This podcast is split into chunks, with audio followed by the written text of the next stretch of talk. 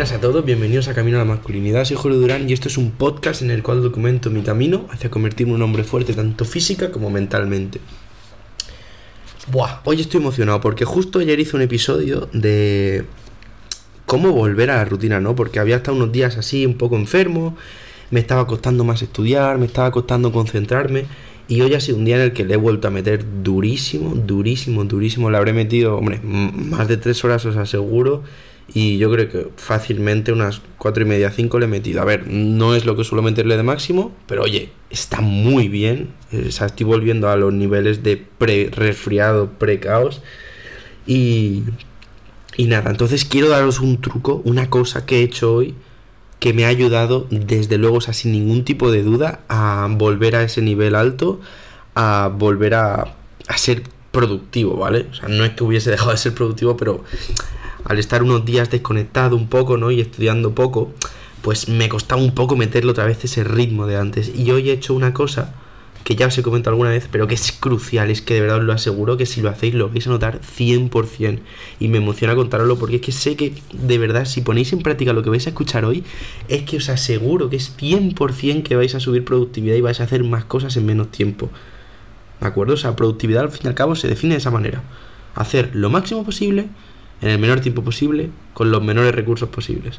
Aquí no vamos a entrar en los, en los dos primeros, lo máximo posible en el menor tiempo posible. ¿Qué es lo que he hecho? Sin más dilación. Una puta lista.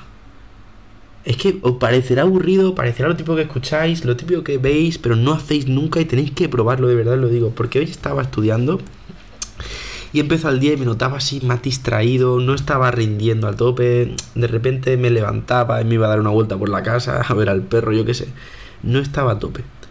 Y entonces he dicho, coño, voy a hacer lo que siempre hacía, que siempre me ha venido bien. El que he hecho este trimestre, básicamente. Y me cogí un papel, lo he doblado por la mitad y empecé a hacer casillas y, con, y las cosas que tenía que hacer, ¿de acuerdo? O sea, me he cogido, tenía que estudiarme un tema de penal entero. Pues he empezado a poner cada punto y una casilla al lado para hacer una X, ¿de acuerdo? O sea, casilla.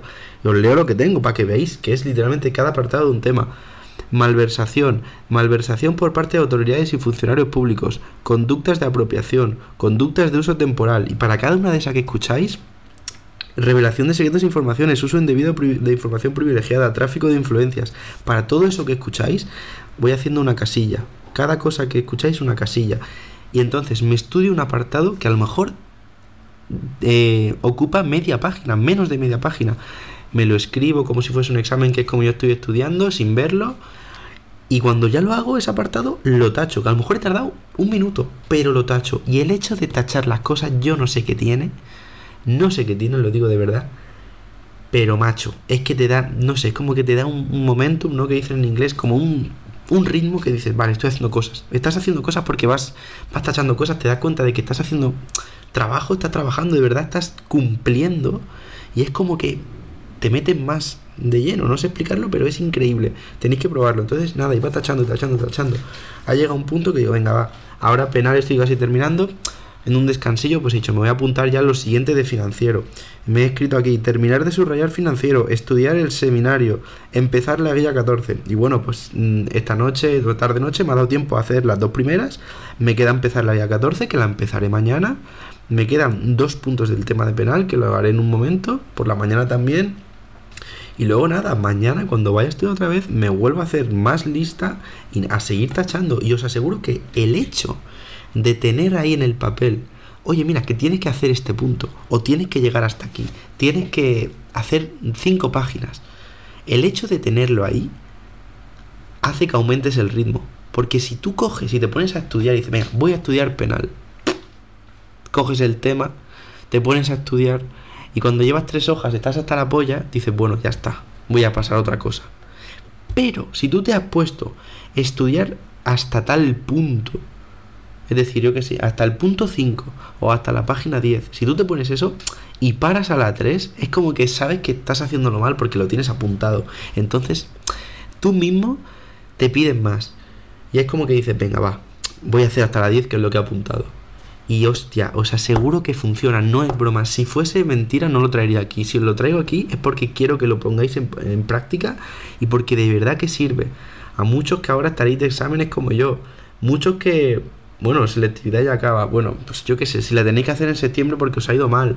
Eh, para el curso que viene es así. Para estudiar inglés, por ejemplo, en verano, lo que tengáis que estudiar en verano, si os han quedado alguna. Es así, tío. Poner, haceros una lista y que vais a flipar. Vais a subir el ritmo que flipas. Y nada, al fin y al cabo es esto, es disciplina. Yo os digo la verdad. O sea, estoy teniendo las mejores notas de mi vida este trimestre. Os lo dije.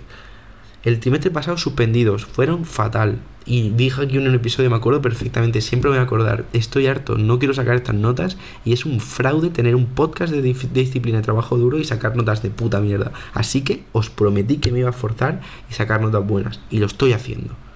Lo estoy haciendo y llevo ya, pues eso, estoy en trimestre, estoy acabando, pero aún me queda. Pero las notas que llevo hasta ahora han sido las mejores en la carrera hasta ahora para mí. Las mejores. Y esas son palabras mayores para mí. En mi, en mi situación y mi experiencia. Así que Nada, simplemente, ¿qué he hecho? ¿Me he tomado alguna droga? ¿Me he comprado algo especial para poder estudiar mejor? No, la verdad que no he hecho nada de eso, absolutamente nada. ¿Sabéis lo que he hecho? Decidir que iba a sacar buenas notas. Y nadie me lo ha podido impedir. Y he tenido días más difíciles, días más fáciles, días complicados. Y sabéis que he estudiado en todos. O sea que, básicamente, si tú crees que no puedes sacar buenas notas, son excusas. Así te lo digo. Y todas las excusas son mentiras. O sea que es excusas. Así que si de verdad quieres sacar buenas notas, el consejo que yo te doy es que empieces a ser responsable de tus problemas, darte cuenta de que si sacas malas notas es tu culpa y no de otra persona o de otra situación o de un trabajo, de lo que sea, es tu culpa y eres el responsable de arreglarlo. En el momento en el que dejes el orgullo de lado y te des cuenta de que esto es así y de que eres el responsable de solucionar esas malas notas, va a ir a mejor todo y vas a empezar a sacar buenas notas. Y en el momento que te des cuenta de eso, serás capaz de estudiar diariamente con disciplina horas. ¿Qué es lo que tienes que hacer?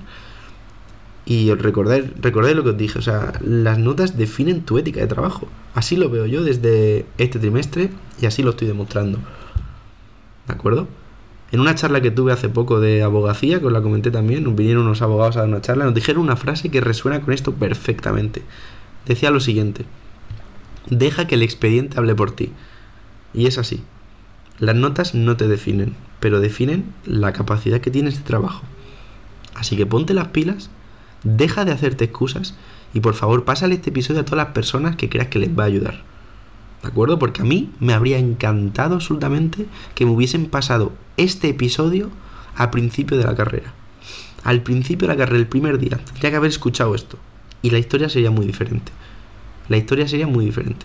Así que nada, muchas gracias por escucharme, espero que te haya gustado y si te ha servido, pues nada, compártelo, que es, lo, que es la mejor manera de ayudarme.